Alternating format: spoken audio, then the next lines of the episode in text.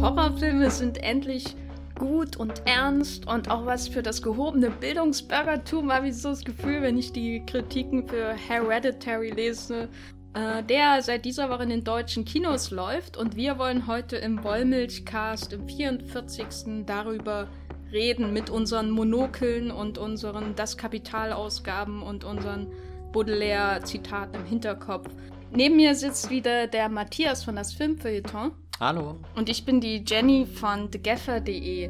Wir reden heute über Hereditary und wir werden den Film spoilern bis zum geht nicht mehr. Ähm, wenn ihr spoilersensibel seid und den Film noch nicht gesehen habt, würde ich euch raten, den Hereditary-Teil zu überspringen. Wenn nicht, dann ist es auch egal. Danach reden wir über The Work, ein amerikanischer Dokumentarfilm, und äh, Piccadilly von E.A. Dupont mit der wunderbaren Anna May Wong. Viel Spaß!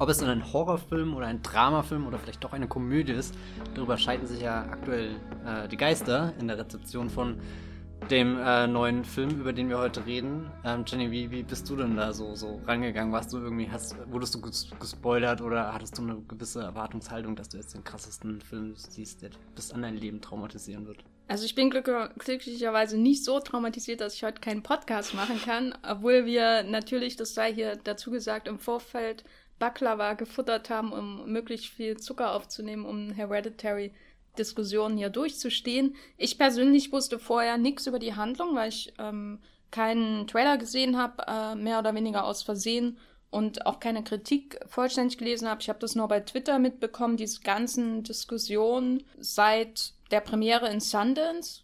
Und ich persönlich würde sagen, er ist ein Horrorfilm aber am besten gefällt er mir eigentlich als Komödie. Hm. Wie geht's dir? Ich würde auch klar sagen, es ist ein Horrorfilm, so wie ich zusammengefahren bin ein paar Mal. Also irgendwie stellt sich mir die Frage nicht. Ich habe eher das Gefühl, dass es sobald es einen dieser, dieser Filme gibt, wo du hast jetzt schon hier mit Bildungsbürgertum eingeleitet oder so, dass Leute versuchen irgendwie den Horrorfilm zu was Besserem zu machen, als er ist oder irgendwie fehlt da was, sich einfach dazu zu bekennen, das ist halt ein Horrorfilm, mein Gott, das, und, und nehmt den so an, irgendwie was eigentlich komisch ist, weil der, weil Kenner, also oder Leute, die sich als solche Kenner ausgeben, dass sie jetzt Hereditary und was auch immer äh, durchblickt haben, dass, äh, dass die doch auch sehen müssten, dass die Geschichte von Horrorfilmen voll ist von richtig guten, tiefgehenden Werken mit doppelten Böden und was auch immer. Also äh, keine Frage, ein Horrorfilm. Und Gut. weniger eine Komödie. Aber ich äh, gestehe dir auch deine, deine komödiantischen Aspekte zu, die du vorhin schon ein bisschen erläutert hast. Magst du vielleicht äh, nochmal erzählen, was du damit genau gemeint hast? Also ich glaube, äh, so die, die Grundidee des Films ist ja so, dass er ein bisschen wie ein Puppenhaus seine Figuren kontrolliert und im Nachhinein macht das auch sehr viel Sinn. Aber ich glaube, diese ganze Atmosphäre, auf die gehen wir sicher noch ein, warum er das so macht und wie er das denn macht mit dieser Puppenhaus-Ästhetik, die er da einsetzt. Die ganze Atmosphäre führt zu so einer völlig überspannten Haltung, insbesondere natürlich bei Tony Colettes Figur, aber auch bei Anne Dowd, äh, die ganz toll ist als Joan, mhm. äh, mit ihrem Leftovers-Charme äh, äh, rüber gerettet.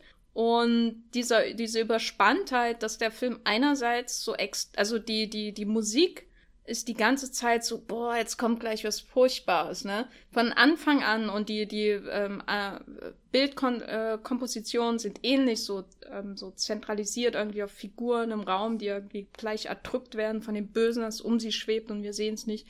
Und das ist alles so wahnsinnig überspannt und ernst. Dazwischen sind dann aber immer so Momente, wo diese Ernstheit so eine Klippe oder so, so ein äh, Peak erreicht und dann äh, runter zu stürzen droht. Und da denke ich mir manchmal, dass es ernst äh, gemeint ist, dieser Humor, der daraus entsteht. Also insbesondere die Szene, die, äh, glaube ich, äh, auch viel diskutiert ist, in der Toni Colette im Kinderzimmer ihres Sohnes steht und äh, ihm so an, an den Kopf wirft, äh, dass sie ihn als äh, gar nicht haben wollte, als er in ihrem Bauch war quasi und versucht hat, Fehlgeburten zu bekommen. Und dann versucht sie das noch so mit ihrer Hand irgendwie wieder zurück in ihren Mund zu drücken, was sie da gerade gesagt hat.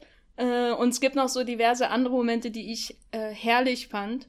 Ich war allerdings auch die Einzige, die im Kino da gekichert hat. Es war kein Falles. Äh, insofern bin ich nicht sicher, äh, bin ich, oder habe ich immer noch so eine Grundskepsis, ob das so gemeint war von dem Film. Aber ich ertrage, glaube ich, diese kontinuierliche Schwere dieses Films nur, wenn ich ihn oder ich, ich verstehe das nur, warum jemand das macht, wenn unterschwellig ein Humor da ist. So.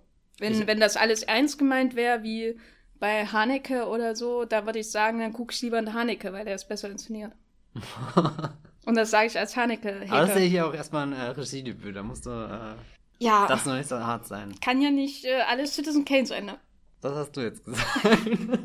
um mal beim Humor kurz zu bleiben, hast du denn gar keinen Moment gehabt, wo du zurücktreten konntest und sagen konntest, das ist ja absurd, jetzt muss ich irgendwie automatisch lachen. Also ich muss gestehen, äh, ich war von Anfang an sehr eingeschüchtert, weil ich nichts über diesen Film wusste und dann zu einer Pressevorführung bin, die ungefähr im kleinsten Saal in Berlin mit vollgestopften Menschen stattgefunden hat. Also es war heiß und stickig und ich hatte schon irgendwie am Anfang das Gefühl, ich will einfach nur noch raus aus diesem Saal und dann sagt die Frau neben mir, ja, der geht für 140 Minuten oder so und weiß nicht, das, das, hat mich schon von Anfang an so unter Spannung gesetzt und du hast ja gerade schon gesagt, der, der, der Film legt von Anfang an so, so, so einen beängstigenden, bedrohlichen Ton, so, so will dir sofort klar machen, äh, hier gibt's nichts zu lachen. Und wenn ich dann gelacht habe, dann war es eher so, so, so, so, so, das haben sie jetzt nicht wirklich gemacht. Also so, ich fand es nicht wirklich lustig, ich war auch nicht entsetzt, aber es war halt irgendwie nach, nach all dem, was, was ihr in den ersten zehn Minuten schon an furchtbaren Dingen uns gezeigt habt und, und jetzt muss das 140 Minuten so weitergehen.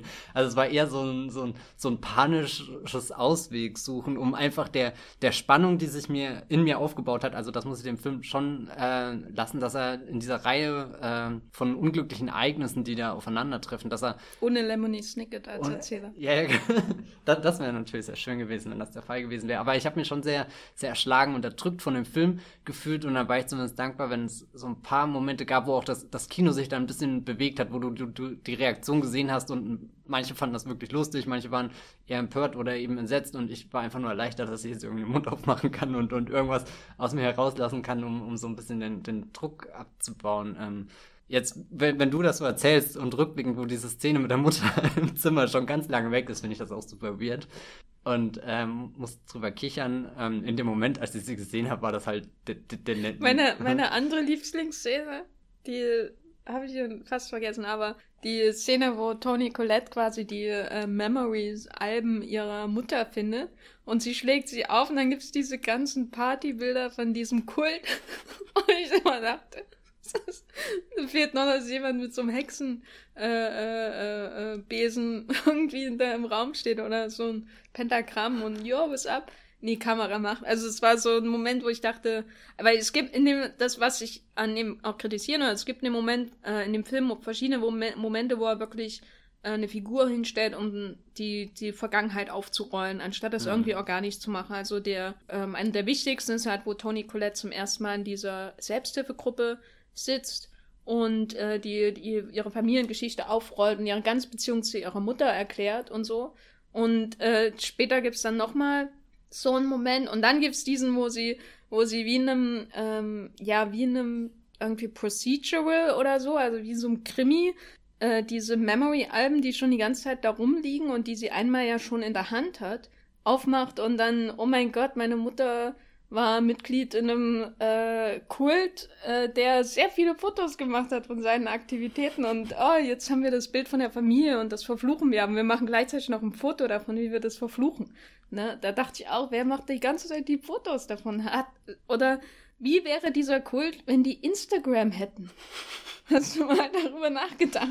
Tatsächlich nicht. Ähm. Hereditary mit Instagram, äh, Oma. Ich glaube, der, der Kult an sich, der, der ist ja eh so kryptisch. Im, Im letzten Drittel wird er erst wichtig. Habe ich so das, die ganze Zeit das Gefühl gehabt. Ich glaube, die haben sich nicht so viele Gedanken drüber gemacht, wie sie, wie sie das organisieren. Das, das funktioniert einfach. Und die mussten ja jetzt eh schon mal eine Generation aussetzen weil die gute Toni Colette ja nicht so kultgeil ist wie die anderen, vor allem ihre Mutter. ähm, es ist voll schlimm, du hast gerade so viel diese, dieses Gespräch so aufgewühlt, ich kann den Film gar nicht mehr ernst nehmen. Aber wir können ja mal kurz, wir, der Film verdient es ja schon, ernsthaft ja. diskutiert zu werden, egal wie man jetzt zu ihm steht, weil er strengt sich ja schon sehr an, ne? Ja, äh, und ich finde, er hat auch sehr oft Erfolg. So, so in, in diesen dunklen Räumen, die er schafft, wo, wo dann die Menschen irgendwie nachts schweißgebadet aufwachen und erstmal in die Finsternis schauen und dann nicht wissen, ob da was ist.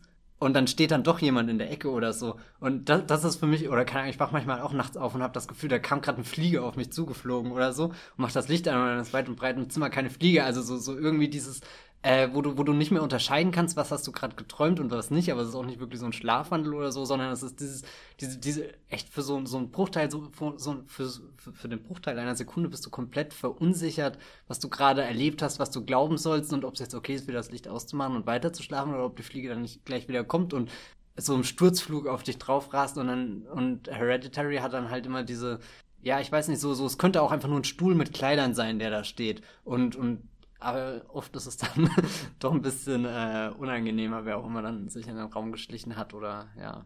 Wir können verfolgt. ja ähm, darauf aufbauen, äh, mal mit dem Grundkonzept des Films so ein bisschen ja. anfangen, weil er hat ja dann doch sehr in seiner Erzählung, so wie sich dann entfaltet, auch sehr starke Brüche. Aber am Anfang haben wir diesen Shot auf dieses Haus und dieses Baumhaus und hinein in diese äh, Wohnung, wo dann das Puppenhaus steht und da wacht dann in dem Puppenhaus quasi der Sohn auf. In seinem kleinen Zimmer. Und damit gibt der Regisseur ja schon vor, also man sagt ja immer, die ersten 20 Minuten von dem Film haben, äh, enthalten die Essenz des Films, wenn man so will. Und äh, das, wenn das die Essenz ist, sozusagen, na, er gibt ja quasi schon das ästhetische Modell seines Films vor. So wird der Film funktionieren, sagt er von Anfang an. Ähm, wie hast du denn diese seltsame Ästhetik wahrgenommen, dass da quasi wir in ein Miniaturhaus hineinschauen, in dem lauter Miniaturhäuser stehen? Also das letzte Mal, als ich das gesehen habe, war glaube ich äh, entweder ein Wes Anderson-Film mit äh, dem U-Boot, du da an der Seite. Life Aquatic. Genau, Life Aquatic. Oder eben äh, hier Paddington letztes Jahr. Der hat ja auch Paddington dieses, ist ein guter Film, um die Genau. Nee, nee, nee, das, das, ich, ich sag das gerade bewusst, weil das sind ja beides sehr Filme, die durchaus tragisch sind und irgendwelche düsteren Aspekte von unserer Welt behandeln, aber doch einen ganz anderen Tonfall anschlagen. Und deswegen äh, finde ich das Alien Hereditary sehr, äh, sehr effektiv, da so, so was, was Vertrautes, auch ein bisschen was Unschuldiges zu nehmen und auch irgendwas, wo sehr viel Mühe drin steckt, weil das äh, Haus oder, oder ihr, ihr Hobby, ihre Tätigkeit, das taucht immer wieder auf, dass sie hier diese Miniaturen erstellt aus ganz unterschiedlichen Dingen und irgendwann später geht es ja so weit, dass sie das, das, den Wahnsinn, der ihrer Familie widerfährt, da versucht zu verarbeiten aus so einer ganz komischen Faszination heraus und, und dabei gar nicht merkt, wie, wie keine Ahnung, gestört das eigentlich ist und dass man mal dringend mit jemandem reden sollte, anstatt ja einfach irgendwelche äh, Häuser und Straßenzüge nachzubauen. Ähm, ich weiß nicht, ich mochte das. Ähm, das macht den Film aber auch ein bisschen zu so einem Geschenk, was eingepackt ist und du packst auf und guckst mal rein, aber dann kannst du es auch irgendwie ganz schnell wieder zumachen. Aber irgendwann bricht der Film ein bisschen auch aus der Bahn aus und vergisst das, oder? Also so das Haus und, und in dem Haus, wo sie sind, stehen auch wieder ganz viele kleine Häuser. Das kommt schon immer irgendwie vor, aber gerade zum, zum Ende hin, wenn halt eben dieser Aspekt mit dem Okkulten und so weiter äh, in den Vordergrund tritt, habe ich ein bisschen das Gefühl gehabt, dass, dass das nicht mehr aufgelöst wurde. Oder, oder ich bin mir nicht sicher, worauf, worauf diese, diese Metapher wirklich hin soll und, und ob wir als, als Zuschauer wirklich noch äh, in diesen finalen Minuten in, in ein Puppenhaus schauen, weil eigentlich ist ja da der, der Teufel persönlich äh, auf die Erde gekommen und, und alles brennt und, und irgendwie sind auf einmal auch sehr intensive Farben zum Schluss da und ähm, wie hast du das denn so wahrgenommen? Also so rein vom räumlichen Konzept her habe ich das so interpretiert, dass das Baumhaus draußen, was auch hm. super weird aussieht, äh, also so richtig wie also ich hatte ja nie ein Baumhaus, aber die Baumhäuser, die ich in irgendwelchen fremden Gärten gesehen habe, die waren so, weiß nicht, drei Bretter zusammengenagelt und ein Stuhl stand drauf. So in der Art. Und äh, das Baumhaus ist natürlich richtig fancy, was sie da haben. Aber so wie ich das interpretiert habe, ist das Baumhaus halt quasi sinnbildlich für diese Kraft, die da von außen zuguckt und kontrolliert, ne? weil das Mädchen schläft immer drin, das mhm. am Anfang besessen ist. Aber dann und dann geht ja Toni Colette immer rein. Oder? Ja, aber so rein von der Inszenierung her ähm, funktioniert es ja so, dass wir als erstes auf dieses Baumhaus blicken und dann ziehen wir uns zurück in das Haus, um quasi von außen in das Zimmer von dem Jungen zu schauen und so in diese kleine Welt hinein zu geführt zu werden, in der dann die Familie existiert. Das ist natürlich nicht alles so einfach, aber so werden die Räume konstruiert, dass wir dieses Haus haben, was ich auch interessant fand von der, vom Aufbau, weil dieses, dieses äh, Holz, was sie benutzt haben, dieses braune Holz, das ist irgendwie so ganz seltsam, weil das, Licht verschluckt, habe ich das Gefühl. Also man hat immer das Gefühl, selbst wenn da die Sonne drauf starrt als Haus, auf das Haus wirkt so, als wäre die Fassade im Schatten. Äh, das fand ich interessant vom Design her. Äh, und wir haben diese, diese Welt, in der quasi alles von außen gelenkt wird. Durch diesen, also schon äh, durch eben dieses vererbte, äh, diesen vererbten Kult von der Mutter, der, der Dämon Paimon oder wie er heißt. King Paimon muss ja von einer zur nächsten, von dem Mädel zum Jungen ähm, transportiert werden. Und das ist ja quasi, äh, alles wird da geleitet, selbst die Handlung von Tony Colette. Figur wirken ja im Nachhinein so, als hätte sie, wäre sie ihm gefolgt irgendwie, um das alles mit zu realisieren. Und dementsprechend ist dann auch die Inszenierung so, dass du dein Puppenhaus hast, wo du da alles hinstellen kannst und so, so wie sie mit ihrem eigenen Trauma umgeht. Und dann baut sie eben nochmal das Auto nach und den Kopf, der da rumliegt. Und dann führt alles wieder zurück am Ende raus aus dieser kontrollierten Welt zu dem Baumhaus, in dem der Kult sitzt. wie, wie, die, wie, wie bei Rosemary's Baby, als sie äh, da quasi in Anführungsstrichen träumt und alle stehen nackt um sie herum. Wie viele auch in das Baumhaus passen. Ja, das ne, ist das ist ein Riesending. Ja, das muss, muss also, die Kleine kann sich nicht beschweren, die hat ein tolles Baumhaus. Ja, also wirklich. Ja. Was ich sehr schön finde, ist, dass sie das Baumhaus immer als diesen kalten Ort darstellen, so, so, so, wenn sie da schläft und es ist doch, äh, warum gehst du nicht rein? Aber das Haus an sich auch nicht wärmer inszeniert wirklich ist. So, hast schon gesagt, es sind zwar Lichter da, aber selbst wenn die Sonne drauf scheint, fühlt sich irgendwie so, so wie im Schatten an. Und ich hatte auch das Gefühl, dass dadurch, dass der Film ja auch so, so ein bisschen auf äh, Schwarzkontraste verzichtet oder so. Er hat ja oft diesen, weiß nicht, so, so einen Filter, den ich jetzt sagen würde, den in jedem Musikvideo gerade irgendwie siehst, äh, keine Ahnung, wie man das genau beschreibt. Aber äh, das bringt auch so, so ein bisschen dieses, äh, hättest du einen richtigen Schwarzkontrast da, dann, dann wüsstest du auch ein bisschen mehr, woran du bist oder so. Ich glaube, eher in diesen, die, diese Grautöne werden wirklich zu, zu Grautönen auch im Film.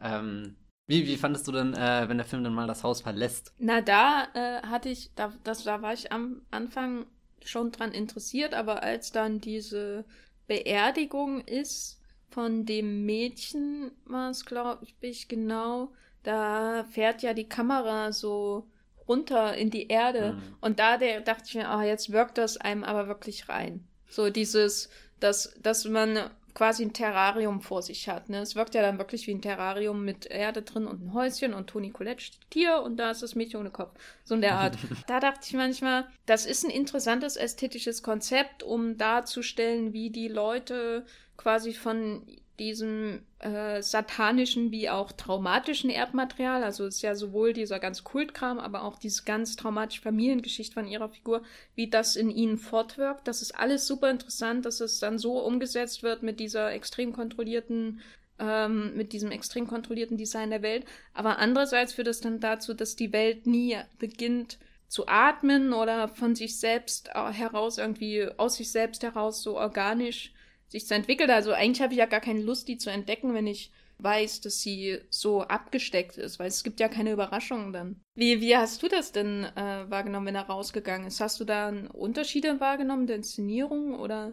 Ich fand es deutlich angenehmer, wenn sie im Haus waren, weil draußen wirkte auch alles äh, so, so abweisend oder irgendwie, also wie so, so eine Außenseiterfamilie, die Teil einer Gesellschaft ist, die gar keinen Bock auf sie hat. Und irgendwie haben sie mir da auch alle leid getan, vor allem nachdem ich ja wusste, was jetzt schon alles da passiert ist. Und, und ganz unglücklich natürlich diese, diese äh, Party-Szene, wo dann der Bruder hier seine, seine Tochter mitschleifen muss und, und ich weiß nicht. Seine Schwester. Sein, sein, äh, Gott, sein, äh, Das ist Hereditary 2. Genau. Äh, Nee, nicht so viel äh, weirdes Zeug, aber nee, ähm, schon wie das eingefädelt wird und dann er muss sie mitnehmen und oh, und ich weiß nicht, das, das hat mir schon sehr wehgetan alles.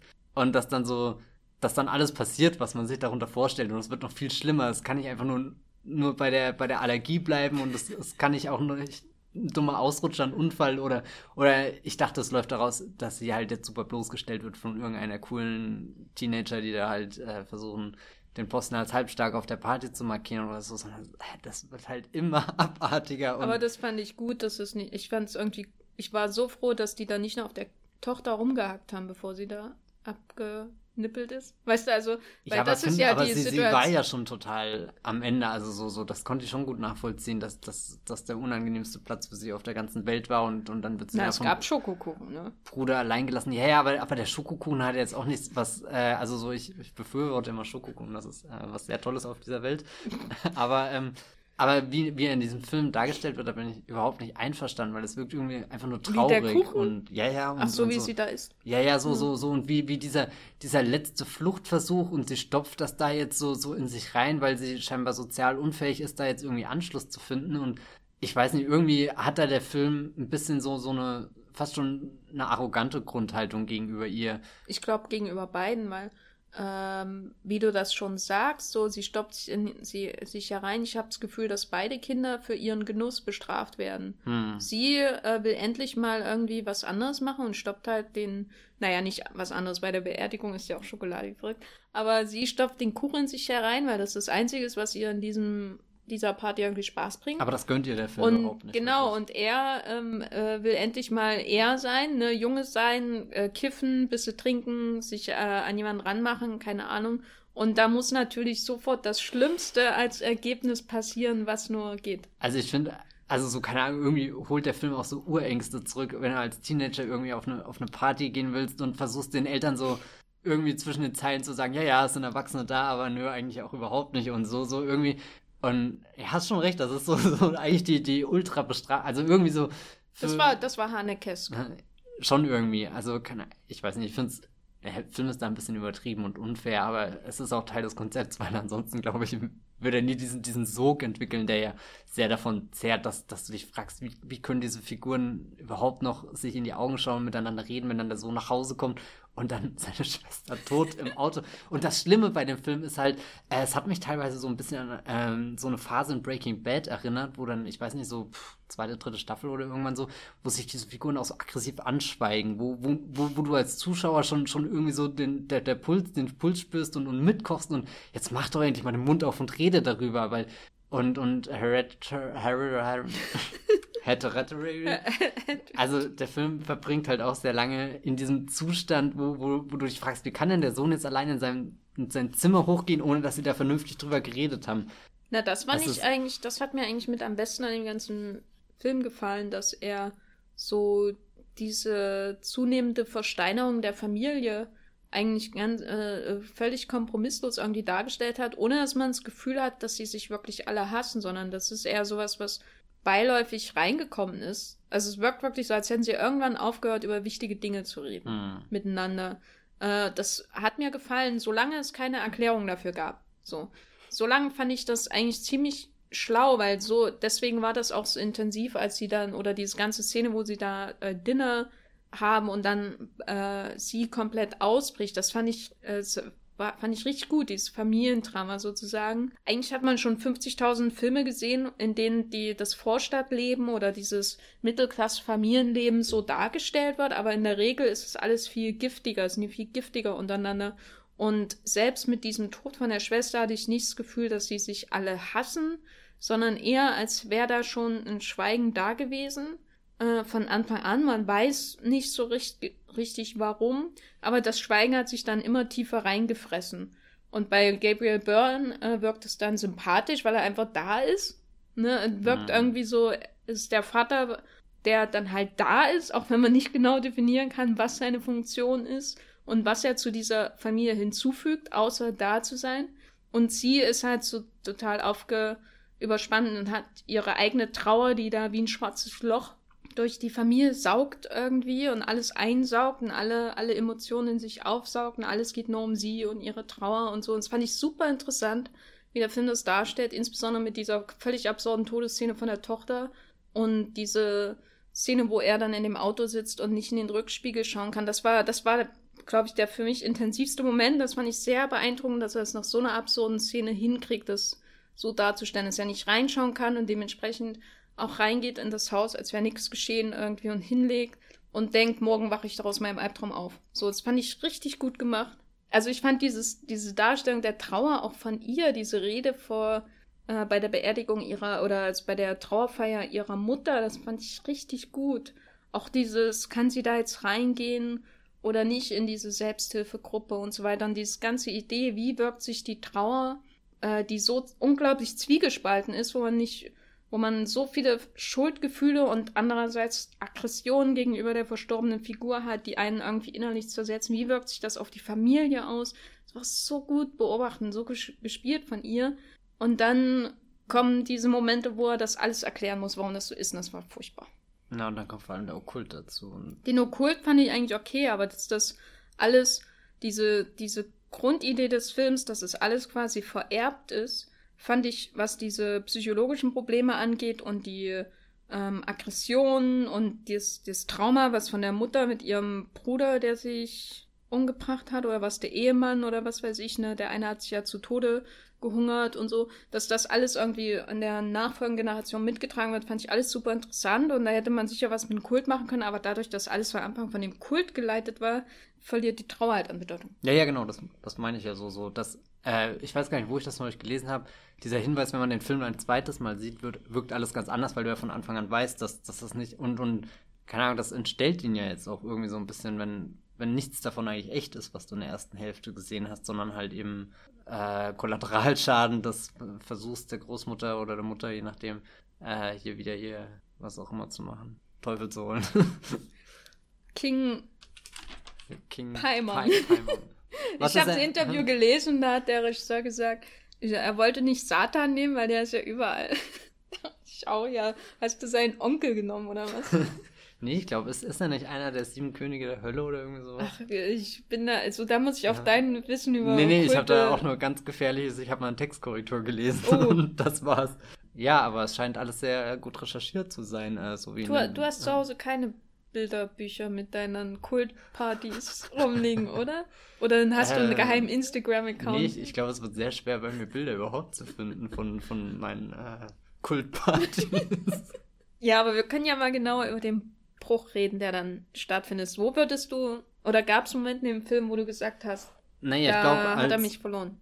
Als dann so, so ein bisschen ein Doubt mit reinkommt, mh, hm, nichts gegen ein Doubt oder so, ähm, aber ich weiß nicht, da macht er nochmal so, so ein neues Tor auf und spielt mit Mysterien irgendwie. Und, und als ich ihn eben gesehen habe, ohne, also das erste Mal gesehen habe und ohne zu wissen, wie das dann sich später anfühlen wird, diese erste Hälfte, habe ich halt einfach auf, keine Ahnung, ein menschliches Drama gehofft und, und ich weiß nicht, da, da, das fühlt sich so an, als der Film, ich habe ja vorhin schon gesagt, er geht ziemlich lang, das will ich mir jetzt gar nicht so, so, so vorwerfen, weil eigentlich äh, hatte ich jetzt nicht das Gefühl, dass er äh, zu lang ist, aber das ist eben so, so wo er, wo er nochmal so eine Runde einfach dreht, die nicht notwendig, oder ich weiß nicht, wo, er, wo er dahin will, oder ich mag generell keine Okkult-Sachen. Ich finde das immer so zwischen, das ist lächerlich und ich kann es nicht nachvollziehen und habe es schon sehr oft gesehen, aber wenige Filme schaffen das so zu vermitteln, dass ich äh, dann auch die Faszination dafür äh, nachvollziehen kann. Ich glaube, das ist vielleicht sogar das größte Problem, dass, dass mir da das, Ein, äh, das Einfühlvermögen fehlt, dass ich erkenne, wa warum sich jemand darauf einlässt und warum das jemand glauben will, dass das wirklich ist. Und der Film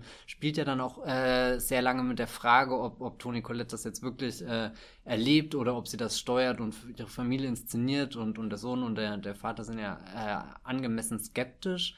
Und ich weiß nicht, da, da ist der Film mir viel zu lange theoretisch auch irgendwie, dass er, dass er diese Frage so diskutiert, was ich an sich nicht schlecht finde, aber es, es löst halt dann sehr schnell auch diese angespannte Atmosphäre von, von der ersten halben, dreiviertel Stunde auf und, und dass du dann irgendwie dieses Gefühl hast, also so, Endowed ist ja schon ein bisschen so eine Intrigantin in diese Familie, aber auch ein bisschen in den Filmen oder den Film, den ich zuerst dachte, dass ich sehe. Jetzt bin ich natürlich so dumm und, und habe mich darauf eingelassen. Dumm. Und ähm, kann mich nicht umgewöhnen. Ja, ich weiß, ich weiß, es ist einfach ein komisches Gefühl. Es ist irgendwie sowas, wo, wo ich dann so, so innerlich ein bisschen merke, wie ich die Augen verdrehe. Aber äh, ja, mein Gott, passiert halt.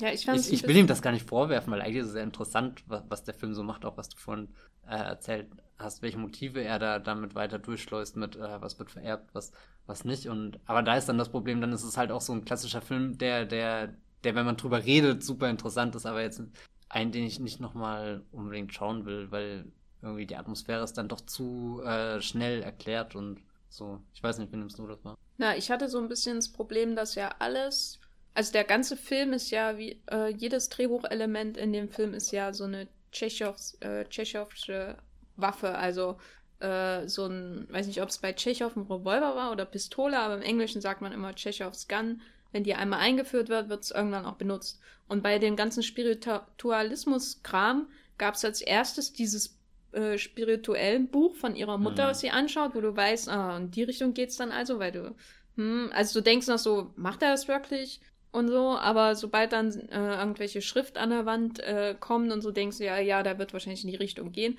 Und dann gibt's diesen Moment, wo durch den Briefschlitz in der Tür so ein, ähm, hier auch so einen spirituellen Gruppenflyer reingeworfen wird.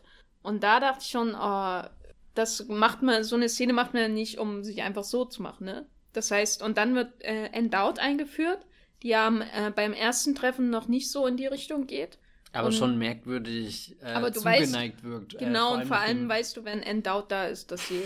Äh, Endowed ist quasi ein wandelnde tschechische Waffe. Weißt du, sie wird, wenn die in deinem Film oder in deinem International Assassin auftaucht, äh, in The Leftovers oder was weiß ich, dann wird sie irgendwann auch eingesetzt. Das heißt, wenn sie da ist, weißt du, da muss noch mehr drauf kommen. Dann kommt, wird sie quasi mit dem Flyer zusammengeklatscht und hat ihr kleines Joni ähm, Tür, äh, wie nennt man das, Türabtreter da, über den sie da gehen, der auch nochmal später eine Rolle spielt. Generell auch wie ihr Haus designt ist, so dieses, oh, die schöne Märchentante, aber insgeheim wisst ihr ganz genau, wohin das geht. Ah, das Und ich weiß nicht. ich meine, die, die Seance-Szene, ähm, die fand ich schon extrem effektiv inszeniert. Dafür, dass ich schon sehr oft solche Szenen in Filmen gesehen habe, war die doch erstaunlich gruselig. Mhm. Ne? Ähm, finde, der hat schon so Horror-Skills einfach. Also er weiß, wie er eine gruselige Szene inszeniert, selbst wenn das sowas Archetypisches ist wie Gläser, Rücken. Also insofern, ich hätte ich mir kein Drama gewünscht. Ich bin schon froh, dass er da den Horrorweg auch geht, irgendwie, aber ich habe ähm, das Gefühl, dass dadurch, dass eben alles Prädestination ist bei ihm, der Horror wie auch das, die Trauer und vor allem auch äh, der Horror dann oder der Kult, äh, der da über Generationen weggepflegt wird, dass der dann quasi die Trauer ähm, übertüncht, dass der Film sich selbst schadet.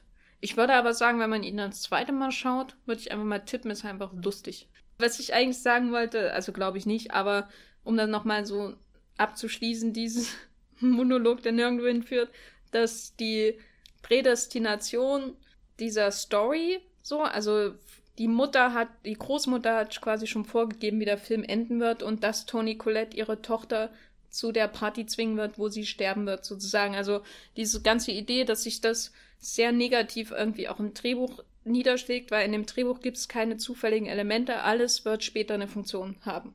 Und das unterstützt diese ganze völlig übertriebene Kontrolle in diesem Film, der, glaube ich, ein bisschen Luft gut vertragen hätte. Jetzt, so wie du das gerade sagst, muss ich auch gestehen, ich finde es eigentlich ziemlich gut. Ja, ich, er ist schon gut Hm, konstruiert, ja. würde ich auch sagen. Also, und der fühlt sich auch nicht überkonstruiert dann an. Doch, komplett überkonstruiert. Naja, jetzt, wenn wir drüber reden, aber jetzt, wenn du schaust, ah, okay. Ah. ich stand so unter Druck, dass ich das nicht mitgekriegt habe. Aber wir können uns ja langsam mal dem äh, Klimax von dem Film zuwenden. Äh, speziell die Szene, wo dann auch eine sehr starke Verschiebung äh, stattfindet, was die Hauptfiguren angeht. Also erst ist ja natürlich die großartig äh, lustige Szene, in der, das habe ich ja vor dem Podcast schon gesagt, in der ähm, Toni Colette äh, sich erinnert, dass sie in dem Film Ehemann hat und er eine Funktion innehaben kann, weil der Film geht ja mit Gabriel Burns Figur ganz schrecklich um. Äh, der darf nie eine Großaufnahme haben, wo er über sein Kind trauert oder so. Er ist dann einfach da, er ist der Körper im Raum, was sicher auf manche Väter auch zutrifft, aber in dem Fall fand ich es einfach Verschwendung, wenn du Gabriel Byrne hast. Aber jedenfalls ist dann die Szene, wo sie auf ihrem schönen Parkett in dem Haus sitzen, stehen und sie auch wieder sowas. Wir haben gesehen, dass sie anfängt zu brennen, wenn sie versucht, das Buch zu verbrennen. Das wird natürlich später noch mal eine Folge haben, nämlich sie versucht, Gabriel Byrne dazu zu bringen, das Buch reinzuwerfen ins Feuer, um ihren Sohn zu retten, was natürlich so ihren Wahnsinn dann ähm, ad absurdum führt, dass sie ihren Ehemann dafür opfert, ihren Sohn zu retten, weil sie weiß ja ganz genau, was passieren wird. Und dann wirft sie das irgendwie selber rein und er verbrennt trotzdem und ich habe mich herrlich amüsiert. Ich dachte, das ist der ultimative Beweis, dass diese Familie bestraft werden. Dass irgendwas, irgendwas Du willst sie Urböses. bestrafen. Nein, nein, nein, nein. Ich, um Gottes Willen. Ich, ich hätte ja alles Gute gewünscht, lieber, aber. ja, nee, keine Ahnung.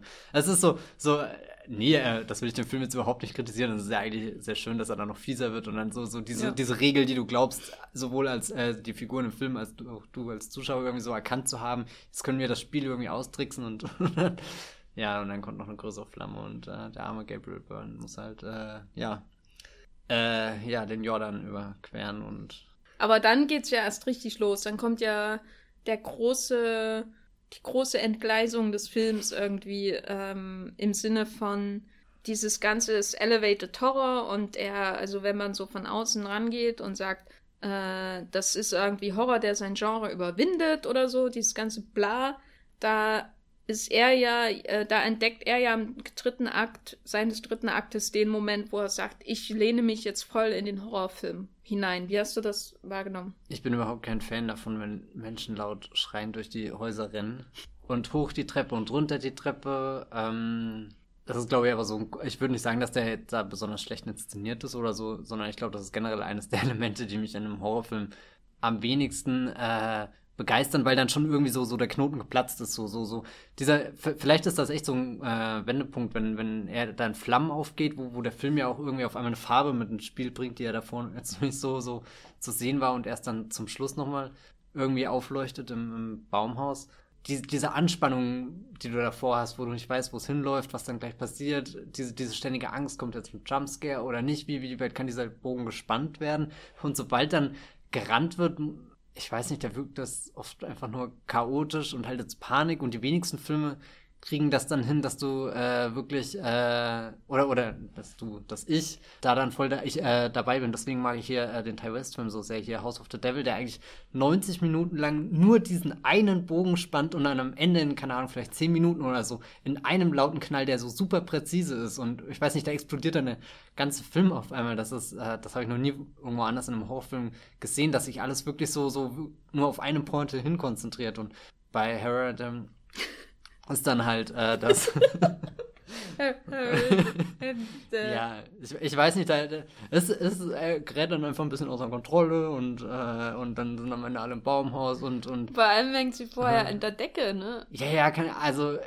Sehr, sehr. Ähm, da, da, ähm, passiert dann einfach zu viel auch. ich, ich, ich weiß es nicht. Aber ich glaube eher, das ist, ist mein Problem, was, was mein Desinteresse an solchen Sequenzen einfach ist, ich glaube, das ist schon sehr schwer, dass man mich nach einem Horrorfilm voll abholt. Nee, ich würde jetzt gerne irgendwas, äh, das, das gut umschreiben oder so, was, was dann, was, was ich da genau für ein Problem habe. Aber ist, also so ein, ich finde generell beim Horrorfilm, da, da bin ich immer so, keine Ahnung, ich finde Horrorfilme schauen sehr an, stressvoll. Na, ich glaube, ein Grundproblem von diesem Moment, ich weiß nicht, ob das dein Problem ist, aber ist ja, dass der Film so lange stark ist, wie man nicht genau weiß, was ja. passiert, wie man nicht 20 Minuten lang sieht, wie Tony Colette irgendwo in der Ecke rumhängt am, an äh, der Decke. Ne? Also das ist das, also zum Beispiel die, einen der gruseligsten Momente fand ich, wo gleich am Anfang Toni Colette da in ihrem Studio ist oder was, das Kinderzimmer oder so aber auf jeden Fall guckt sie in der Ecke und da ist diese Erscheinung von ihrer Mutter. Das ist zum Beispiel Das war effektiv. übelst ja. gruselig, weil das bin ich auch ehrlich gesagt bei Horrorfilmen heutzutage nicht mehr gewohnt, dass es ohne große Klaviertöne oder ähm, Geigenquietschen passiert, sondern einfach, es ist da und du bist, äh, musst irgendwie ertragen, so. Und so lange ist der Film auch in seinem Horror sehr effektiv, wo man äh, denkt, das kann bei jedem Schwenk nach rechts passieren. Und in dem Film sind so viele langsame Schwenks nach rechts, dass man ein Trinkspiel machen könnte. Das hat mich so genervt. Aber prinzipiell hast du immer so diesen Gedanken, der, du hast die Figuren vorne im Bild Vordergrund und irgendwo im Hintergrund kann, können furchtbar, furchtbar Dinge gleich kommen. Das traue ich dem Film zu und deswegen hat er so eine Grundspannung. Egal, ob der Junge in der Schule sitzt oder das Mädchen und ein Vogel gegens Fenster knallt oder er, äh, sie da in ihrem Atelier sitzt und man denkt gleich hinter, hinter ihr, wenn jetzt wieder so ein furchtbarer Schwenk nach rechts anfängt, dann wird gleich der irgendeine Erscheinung kommen, ne? Und dann Punkt, kommt aber der Punkt, wo sie an, äh, auf die, aufs Dachboden geht und die Leiche findet, was sozusagen schon das expliziteste ist, was man bis dahin gesehen haben. Aber gar nicht mehr so viel Gänsehaut hat, weil nee, dann schon viel zu viel Terror ausgebrochen ist oder du schon ein bisschen abgestumpft irgendwie. Oder ich, genau, ich also weil, weil das ist dann einfach äh, zu viel. Und das ist auch wieder so ein Moment. Am Anfang kriegen wir mit, das Grab wurde irgendwie ähm, äh, aufgebrochen oder was. Und am Ende muss natürlich eine Leiche auf, ihrer Decke, äh, auf ihrem Dachboden liegen. Und äh, das ist so der erste Schritt, wo du denkst, ja, jetzt hat er eine Grenze überschritten und zeigt mehr, als was er andeutet. Und dann ist eben das, diese Sequenz, wo Gabriel Byrne verbrennt, was halt passieren kann. Und äh, der Junge wacht in seinem Zimmer auf ähm, und sie hängt schon hinter ihm an der Decke. Was ein sehr, mhm. was gruselig ist, aber du denkst so, ja, das ist Toni Colette und sie ist besessen und sie macht eben so, was besessene Exorzisten, Opfer irgendwie die ganze Zeit machen, wenn der Tag lang ist. Und das ist dann nicht mehr so, du fragst dich nicht mehr, was bedeutet das jetzt alles, sondern nur noch, ah, jetzt ist der Film in diesem Modus, wo das passiert und jetzt werde ich die Aufklärung sehen und deswegen ähm, ab dem Moment ist man nicht mehr dabei, weil das passiert alles irgendwie im Autopilot so. Er versucht das zu übertünchen, indem er am Ende so ein Mindfuck-Ende irgendwie macht, mit dem Kult im Baumhaus. Äh, aber im Grunde ist es ja äh, das Problem von vielen, vielen Horrorfilmen, dass sie in den letzten 20 Minuten aufzeigen, wie sie funktionieren und wie man, wie alles aussieht, was da böse ist. Und das will man ja eigentlich nicht sehen, weil es ist nur so lange gruselig, wie man es nicht sieht. Äh, insofern ist doch ein klassischer Horrorfilm. Ja, ich überlege gerade, ob ähm, das ist dann vielleicht einfach die Kür des Horrorfilms, das, das gut hinzukriegen und ja. dich da weiter, dir da nochmal Bilder zu zeigen, die dich A weiter verstören und nichts entlarven oder nichts entzaubern, nichts entmystieren. Ja, Hereditary ist durchgefallen. okay, gut.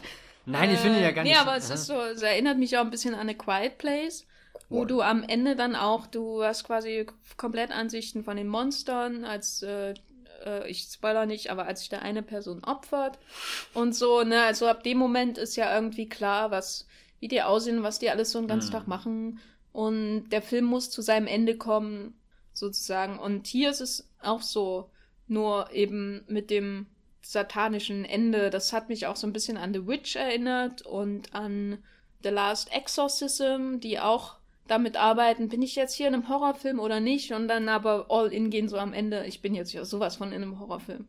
So. Äh, bei The Witch, den ich schlechter fand als Hereditary, finde ich aber, ist das Finale besser gelungen, weil es weniger ähm, oder weil es ein bisschen offener war einfach. Und weil, und darauf wollte ich glaube ich vorhin auch hinaus nochmal, weil The Witch hat nie die Konzentration auf die Hauptfigur verloren, während bei Hereditary ähm, ja irgendwann Tony Colette keine Rolle mehr spielt. Also ihr Kopf kugelt hm. noch ein bisschen rum, aber.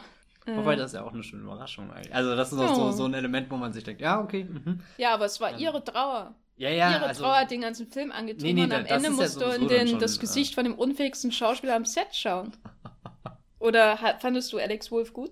Dadurch, dass die Familie eh schon so, so abstrakt, bizarr, irgendwie schräg drauf war, hat mich das überhaupt nicht gestört. Also, ähm, ich glaube eher, dass das hat alles nur unterstützt, dass dieses ganze Familienbild noch ein bisschen äh, unangenehmer wird zu verfolgen und dass man sich wirklich fragt, wie, wie lange haben die schon nicht mehr an einem Tisch gesessen und sich in die Augen geschaut. Ähm, hätte ich jetzt nichts dran auszusetzen, aber äh, klar, er ist kein Black Phillip. Ähm, das muss Das ist auf jeden Fall nicht. Ja.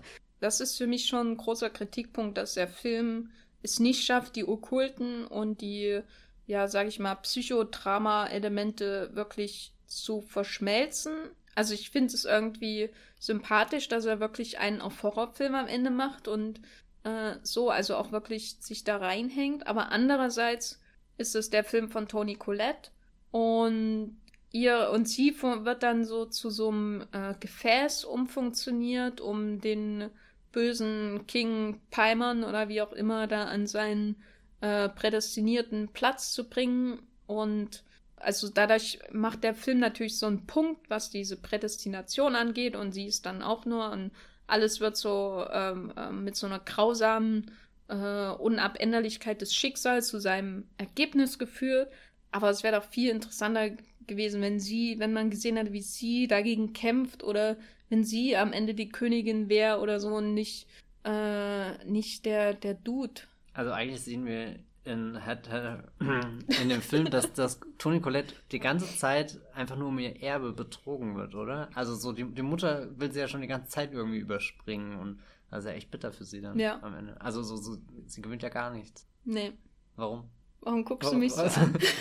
nee, ich will wissen, warum, warum wer, wer, denkt sich solche Geschichten aus? Als, als gibt es nicht genug Böses in der Welt, Leute. Hier. Ja, guck mal mehr Padding.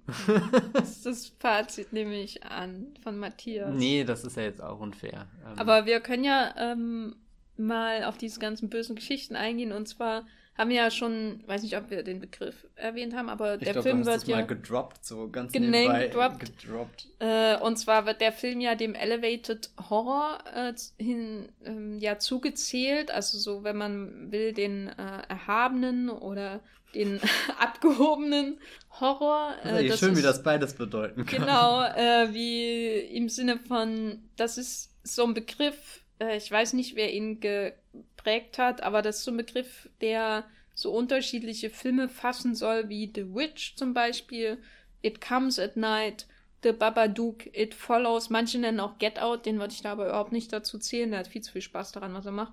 Aber das ist so ein Begriff, der eigentlich nur verschleiern soll, dass äh, irgendwelche Leute, die sonst wahrscheinlich ähm, äh, Horrorfilm irgendwie als was unter ihrem Niveau betrachten, auf einmal finden, boah, jetzt sind das richtige Filme, das, das die ich ernst nehmen kann. Zu der Eingangsfrage so zurück, warum haben die Leute gerade ein Problem, einfach zu sagen, das ist ein Horrorfilm? Würdest du sagen, der hat mit den Filmen irgendwas überhaupt gemeinsam? Ja, ich glaube, also wenn man, wenn man das als, als Strömung oder so irgendwo mal äh, auffüllen will, ich glaube, ich würde das in einem Text wahrscheinlich auch in eine gleiche Gruppe mit einschließen oder, oder ich finde, sie sind schon Horrorfilme, die zumindest, also das merkt man ja gerade auch einfach an dem Diskurs, der um diesen Film existiert, aber nicht hier um den letzten Truth or Dare Blumhouse-Film. Äh, das war schon ein bisschen ein, äh, in Anführungsstrichen, dünnerer Horrorfilm, der äh, viel zu viel verliebt in seine Prämisse ist, dass er da jetzt hier Wahrheit oder Pflicht spielen kann und, und wer nicht Wahrheit oder Pflicht sagt, der äh, muss halt sterben so. Also da ist das. Oder Happy Death Day. Happy Death, ja, stimmt, das war hier der, der, der Groundhog Day-Verschnitt als Horrorfilm. Da gab es auch 800 Filme dieses Jahr, die dieses Konzept irgendwie hatten und zwei davon waren von Netflix, glaube ich.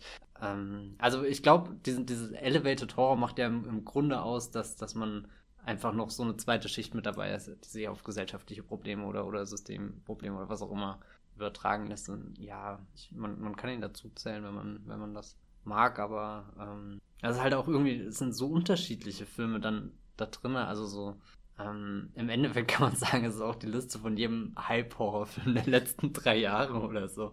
Ähm, und ich mag ja hier zum Beispiel It Follows stark. Und, und da ist auch so, so, so der Fall, wo, wo ich sagen muss, das ist ein Film, der für mich als Horrorfilm wunderbar im Kino funktioniert hat, wo ich mega viel Angst und weiß nicht, was hatte der, der so all, alles das geschaffen hat, was ich mir unter, unter dem Genre vorstelle, wie ich mich dabei fühle, wenn ich das schaue. Aber auch bis heute noch irgendwie beschäftigt, wenn ich drüber nachdenke und ihn versuche zu deuten oder mir einen Reim darauf zu machen und irgendwie der hätte Harry Film, der hat halt. Der äh, Harry und Sally? Harry und Sally ist äh, leider, ähm, ich weiß nicht, der hat sich da das Ende irgendwie so, so bei It Follows ist das Ende mit einer der intensivsten äh, Stellen und mein, ich würde sogar in dem Fall sogar der Witch verteidigen. Es ist so, so bizarr die ganze Zeit, wie geredet wird und, und das war schon ganz gut, dass das dann auch wirklich in so einer Hexennacht äh, geendet hat.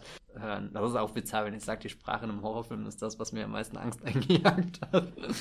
ähm, was die Sprache angeht, würde ich noch dazu zählen, uh, Killing of a Sacred Deer. Mhm. Der, äh, und, und der vereint vor allem auch dieses Schicksalsschläge. Wie, wie schlecht kann es dieser Familie noch gehen, so, so von, von einer Katastrophe und vor allem diese, diese moralischen Probleme, die aufgetan werden. Und, und du weißt, oh, ich will in keiner der Haut von dieser Figuren stecken, weil egal welche Entscheidung sie sich treffen, es wird nur schlimmer werden und, und Wobei ich aber ähm, bei dem Vergleich dann wirkt für mich immer Hereditary schlechter, weil das, also ich bin jetzt kein Fan von Lantimos und seinem ganzen Worldbuilding, was er in seinen Filmen betreibt. Ich finde, das hat nur bei Dogtooth wirklich funktioniert.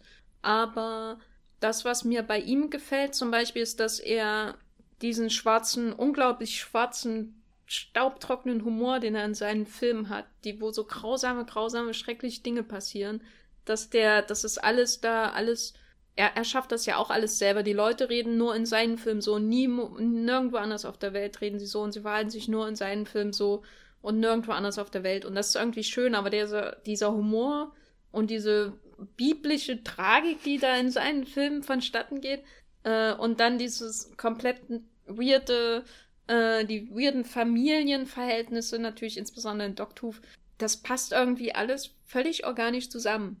Weißt du, das eine entspringt dem anderen und äh, verliert es wieder im nächsten irgendwie. Das passt irgendwie alles perfekt zusammen. Es ist alles aus einem Guss, auch in der Inszenierung. Und ähm, ich glaube, das ist natürlich jetzt fies, irgendwie jemanden wie Lantimos mit Ari Aster mit seinem ersten Film zu vergleichen, aber das ist so, äh, selbst wenn ich kein Fan davon bin, von Lantimos, ist es bei, merkt man eigentlich, was für eine Meisterschaft bei ihm dahinter steckt, dass er diese vielen widersprüchlichen Dinge in seinen Film vereinen kann und sie doch irgendwie darunter nie, ähm, zu, nie zerbrechen.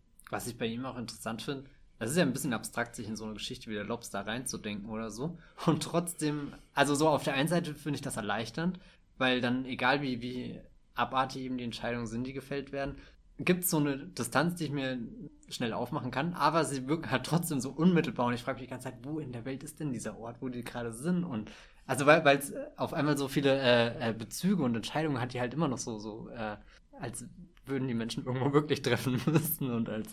Irgendwo gibt es eine Insel in Griechenland, ja. wo die Leute sich so verhalten. Aber ich muss, äh, weil, weil, äh, weil es gerade auch so, so ein bisschen um äh, hier den Humor, den, den er in seinen Filmen hat, ähm, jetzt ohne zu spoilern, aber Killing of Sacred Deer hat auch so eine Szene, da habe ich mir ähnlich wie in Hereditary gefühlt, wo, wo dann wo ich dann auch, äh, was ich vorhin meinte, dieses Lachen, wo, wo, wo einfach aus mir rausgeprotzt ist, einfach nur, weil ich irgendwie ein Ventil gebraucht habe. Wo ich auch nicht weiß, war, war das jetzt witzig oder war das einfach nur. Aber bei ihm, bei Lantimos, weiß ich immer, dass ich auch lachen kann. Das ist so, weil ich glaube, die Welt anders nicht zu ertragen ist und das weiß er auch. Und deswegen ah. streut er immer so Sachen, die absurd sind und wo man eigentlich nur noch lachen kann, äh, wenn man im Schock nicht irgendwie ersticken will oder so. Äh, während bei dem jetzt, bei Hereditary, habe ich noch nicht diese sichere Hand dahinter im Gespür, wo ich immer weiß, er meint das jetzt eigentlich nicht ganz so ernst oder er übertreibt das jetzt wirklich so, dass man lachen soll. Da bin ich mir halt nicht so sicher. Ähm, Woran es mich auch erinnert, auch äh, Lantimos passt da auch dazu, natürlich ist Ruben Östlund und äh, natürlich Force Majeure, also The Square nicht so sehr, aber Force Majeure ähm, ist ja auch so ein Film, wo die diese Après-Ski-Welt, in der da stattfindet, so ein bisschen wie so ein, ähm, wie so ein Miniaturwunderland irgendwie dargestellt wird. Und äh, wo, wo es auch so eine, wo die, die Auseinandersetzung mit Männlichkeit, die da stattfindet, so und wie sie, die nach bestimmten Regeln funktioniert, mich doch sehr stark auch an Hereditary oder die nicht, also thematisch nicht unbedingt so stark, aber in der Machart hat es mich schon an Hereditary erinnert und der Art und Weise, wie äh, er von Anfang an seinen Zugang zu dieser Welt präsentiert und wie er als Regisseur auch dazu steht. Weil bei Östlund habe ich immer das Gefühl, dass ich Östlund im Bild mitsehe. Also noch schlimmer als bei Haneke. Was ich bei äh, Ding hier, äh, Force Majeure, ähm, dieses Hotel wirkt ja eigentlich richtig gemütlich, weil überall Teppich und schöne warme braune Farben und so. Und da muss ich auch immer ein bisschen an The Shining denken, was ja an sich ist das ein Urlaubsort. Du gehst da hin, um zu entspannen oder so. Aber beide Filme schaffen das irgendwie, diese, diese Orte so kühl und kalt wirken zu lassen. Und jetzt eben auch das Haus, in, wo, äh, wo, wo du das Puppenhaus hast, was ja eigentlich keine Ahnung, irgendwas Behütetes ist, wo, wo, wo dekoriert wird, wo, wo jedes kleinste Detail irgendwie, die Gardinen sind schön und, und kuschelig und eigentlich will man dann den Kamin anmachen, um gemütlichen Abend zu verbringen und nicht unbedingt Bücher reinzuwerfen und zu verbrennen oder so. Ähm, ja. Vor allem so mit so einem, so einem Kunststoff, Kunstlederumschlag drum oder was das da ja, der sah ist. schon sehr, sehr mächtig das aus. Das sah ja. aber nicht so aus, als würde äh, die, die, die, hätte die ganze äh, Bude wäre doch zugequalmt gewesen bei so einem Umschlag, aber ich, wenn das Ich glaube, das war ja auch ein äh, dämonisch besessenes mhm. Buch. Das, das brennt schneller. okay, gut. Wenn, wenn Gabriel Byrne neben noch brennt, geht das alles viel schneller. Der ist menschlicher Brandbeschleuniger. Aber ähm, ja, ich glaube, die, die letzten beiden Filme, die wir auf jeden Fall noch nennen sollten als Vergleich, äh, sind einer, über den wir auch schon gepodcastet haben, hier nämlich Mother. Und der Film, der sie beide eigentlich verbindet, so glaube ich, als ähm, großes Werk des Genres, an dem sie sich beide orientieren, ist Rosemary's Baby von äh, Polanski. Und ähm, ich finde, Mother ist schon ein interessanter Vergleich, weil der auch so eine extrem konstruierte Welt hat, aber sich da irgendwie im Chaos aufzulösen sucht, in so einer Spirale des Chaos, während bei Hereditary selbst das, äh, das absolute Grauen am Ende wirkt, als hätten sie alle Zeit der Welt und könnten genau äh, äh, überlegen, wie läuft wer wo lang und so. Es wird genau choreografiert, während bei Mother ist natürlich alles choreografiert, aber es soll ja Chaos suggerieren. Ne? Also ich würde auch die Schwindelerregung, die, die hier Mother beschreibt, die ist ja, keine Ahnung, doch viel stärker. Finde, wer, welchen von den beiden findest du besser? Uh, das ist eine gute Frage. Also, welchen ich mir definitiv nochmal anschauen will, wäre, glaube ich, Mother einfach, weil ich habe den jetzt zwar damals seit dem Kinobesuch nicht gesehen und äh, im Podcast war mir jetzt auch nicht so überzeugt davon, aber ähm, keine Ahnung, einfach nochmal um zu sehen, wie, wie der Film jetzt wirkt nach all dem, was man drüber gelesen hat oder so. Ähm, ich weiß nicht, bei äh, dem anderen Film hier, über den wir die ganze Zeit reden, da ist halt auch irgendwie Nennen wir ihn H. H. H. Punkt. Ähm, er fühlt sich jetzt schon an wie so ein Klotz in meiner Erinnerung. Das finde ich immer ungut. Das ist total abstrakt zu beschreiben. Das kann wahrscheinlich keiner nachvollziehen. Aber ähm, ich weiß nicht, der ist irgendwie schon sehr zugestellt, wie so, so, ein, so ein alter Raum in der Schule, wo einfach nur alte Stühle und Tische rum äh, sich, sich gegenseitig die Plätze rauben und du guckst rein und denkst, um Gottes Willen, bloß nicht rein und machst die Tür wieder zu. So, so fühlt sich gerade Harry, äh, Hereditary, Hereditary, denn der, das Regiedebüt von Ari Aster. so fühlt sich das für mich an und ähm, was gar nicht heißt, dass er, dass er ihn jetzt so schlecht fand oder so. Ich glaube, wir haben sie sogar einigermaßen gut bewertet, aber ähm, das ist kein Ort, an den ich zurückkehren will. Da doch lieber nochmal diesen absoluten Wahnsinn von Darren Aronofsky genießen, der halt wirklich am Rad dreht. Der war auch lustig. Ja. Äh, ja, ich glaube. Äh, wolltest du noch was zu, ich zu Rosemary's anderen? Baby? Ja, genau. Ja, na, ähm, ich glaube, das schadet Hereditary, wenn man über Rosemary's Baby redet. Ähm, weil die Parallelen sind schon sehr auffällig. Die sucht er, glaube ich, auch sehr offensiv. Was mir aber bei Rosemary's Baby gefällt, ist, dass er irgendwie so eine ganz perfide Grundstimmung hat, weil er ja auch so mit rosa Lettern anfängt in den Titles und so du, du, du, Musik und du weißt aber oder du ahnst natürlich da kann nichts draus werden, was, ähm, was gut ist. Aber irgendwie ist er, ich finde die, ich finde die Herangehensweise von Polanski irgendwie sympathischer, dass er von vornherein so einen extremen Widerspruch hat mit der, mit der Fahrstuhlmusik und äh, dem anschwellenden Horror im Bauch, äh, sozusagen. Und während bei Ari Esther ist ja von vornherein klar, das wird alles so furchtbar.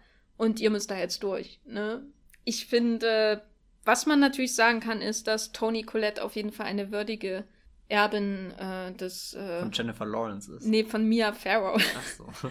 ich finde sie irgendwie ähnlich so in ihr, ihrer. Ähm, in ihrer Physiognomie irgendwie wirkt äh, Tony Collette wie jemand, der halt dann eine bisschen ältere äh, Mia Farrow ist, die den äh, Satan schon aufgezogen hat, quasi. das finde ich irgendwie so eine schöne Besetzung ich, ja, einfach. Aber du hast äh, vor dem Podcast gemeint, dass sie es vielleicht ein bisschen übertreibt mit ihrer Darstellung. Ja, was vielleicht auch am Ende damit zusammenspielt, dass halt der Film so oh, nur noch Aktion zeigt und, und weiß nicht, ähm, es ist ja schon irgendwie irgendwas, was ich ab irgendeinem gewissen Punkt als Overacting empfinde. Ähm, ja. Gut. Ja, keine Ahnung, ob ich das jetzt weiter ausführen soll oder so. Nein, äh, es war mir dann persönlich einfach sehr viel, was sie versucht hat, für, für Grimassen zu schneiden, wie, wie sie dieses Grauen aufgenommen hat und äh, ich weiß nicht, das ist, wenn, wenn du so ein bisschen das Gefühl hast, jetzt, jetzt geht der Boden unter den Füßen verloren oder so.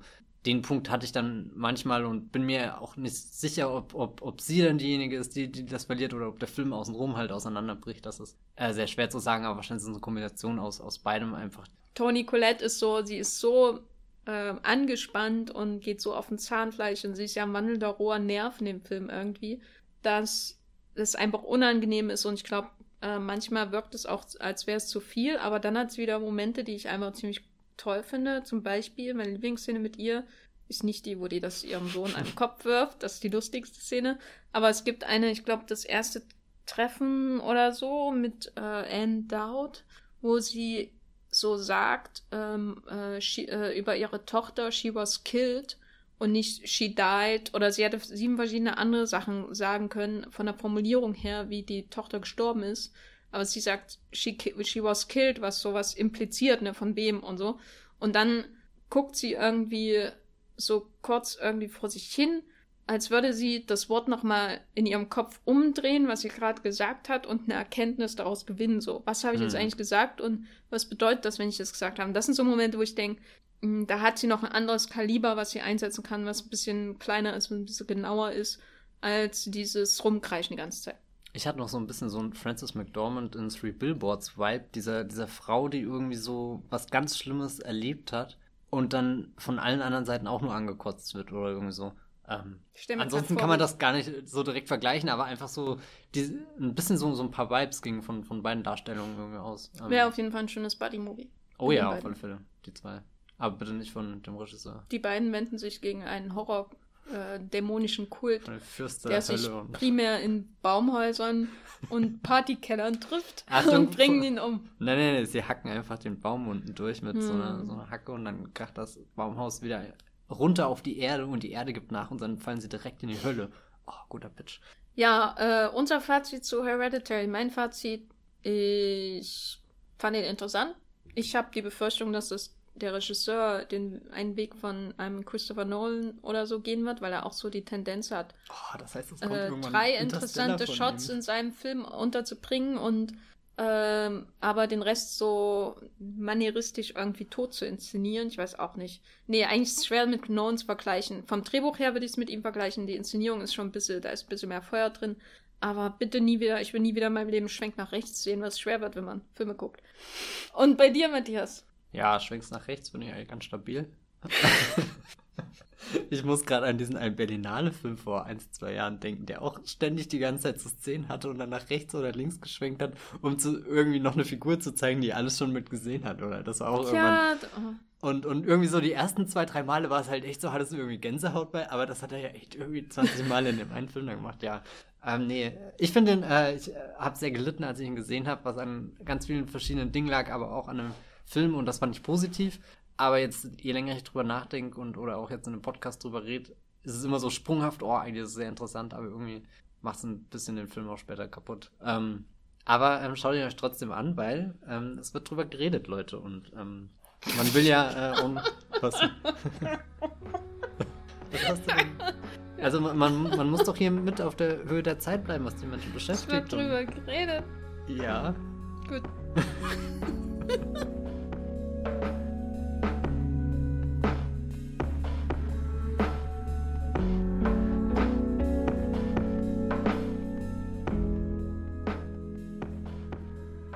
Passend zu Hereditary habe ich mir heute eine Dokumentation ausgesucht, in, über die ich reden möchte, in der es auch um so eine Art Exorzismus geht, wenn man so will. Äh, sieht auf jeden Fall oftmals ähnlich aus. Es sieht so aus, als muss etwas herausgetrieben werden. Das sind aber keine Dämonen, sondern eher Gefühle, die abgewürgt werden, die nicht, weil man irgendwie denkt, man darf sie nicht ausdrücken oder man gehört zu einem Menschenschlag, der sowas einfach nicht ausdrückt, sonst ist man irgendwie schlechter.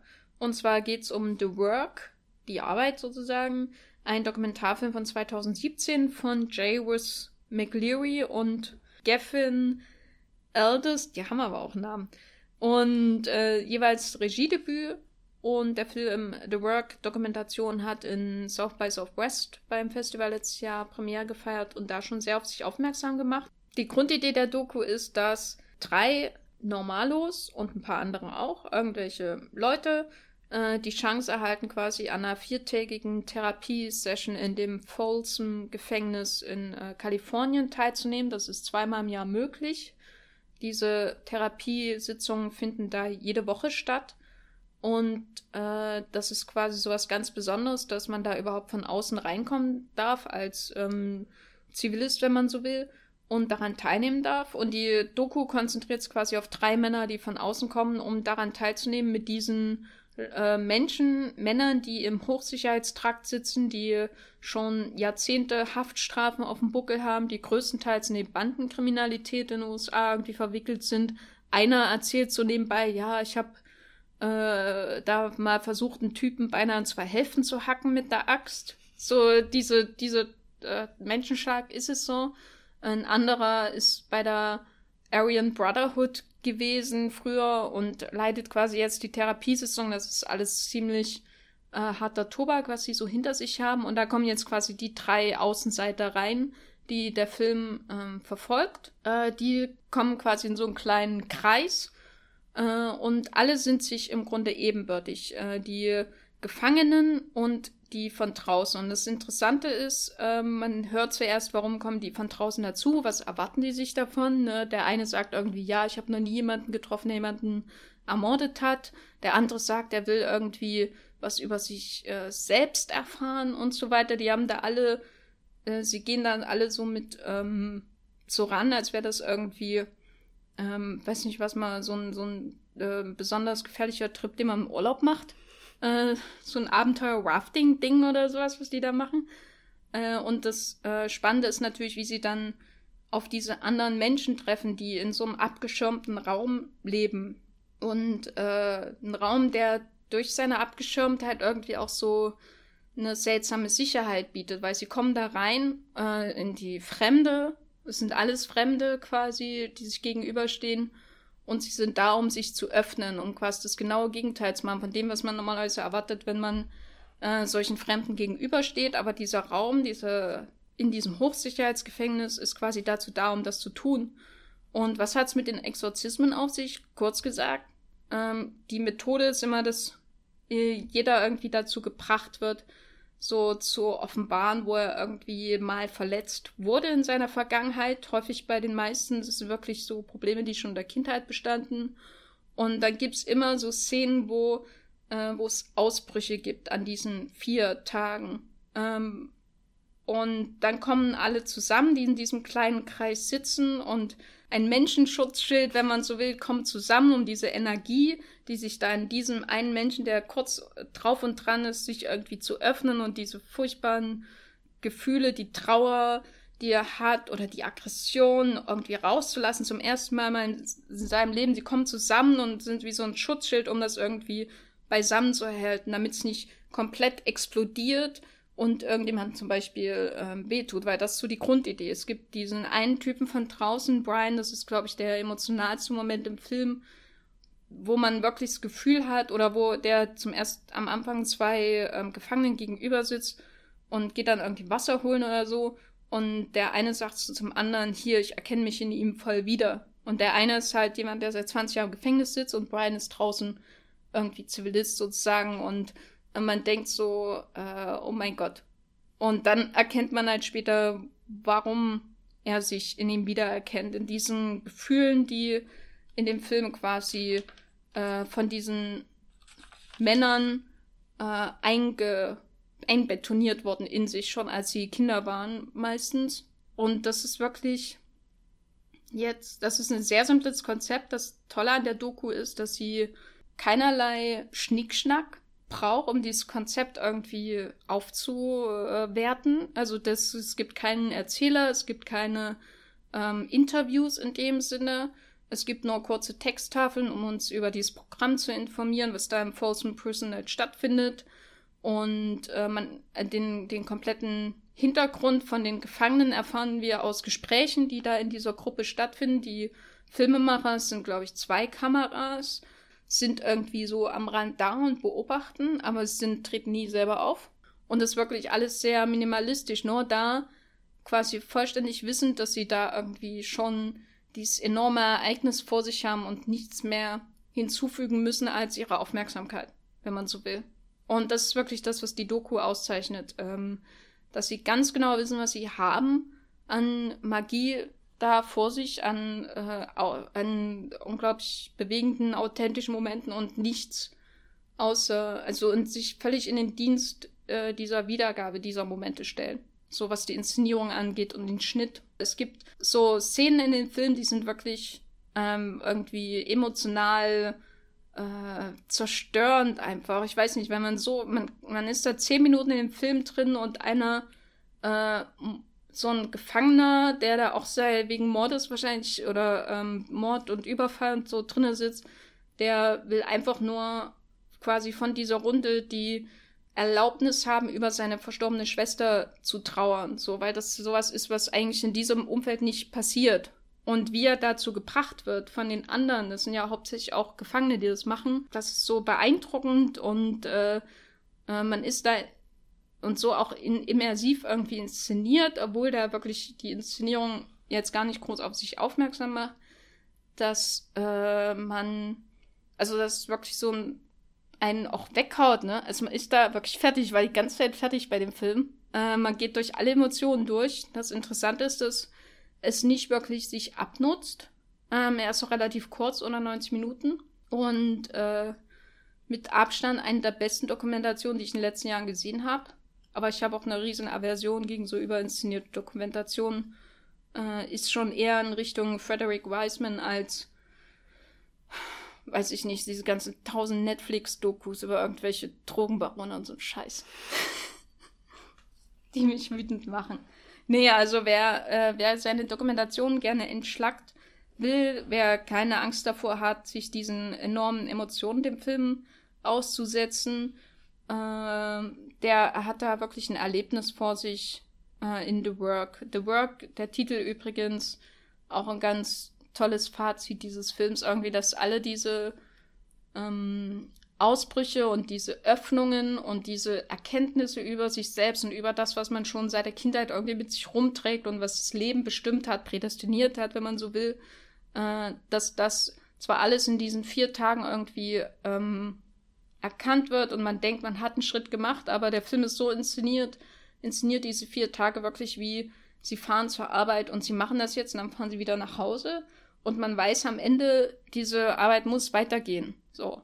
Ähm, das ist ein Schritt, das ist quasi ein Schlaglicht, aber es ist damit noch nichts gelöst und das ist, gefällt mir sehr gut. Er ist äh, ganz toll und in Deutschland, glaube ich, noch nicht erschienen. Ihr könnt ihn aber bei iTunes US über Umwege schauen, unter anderem.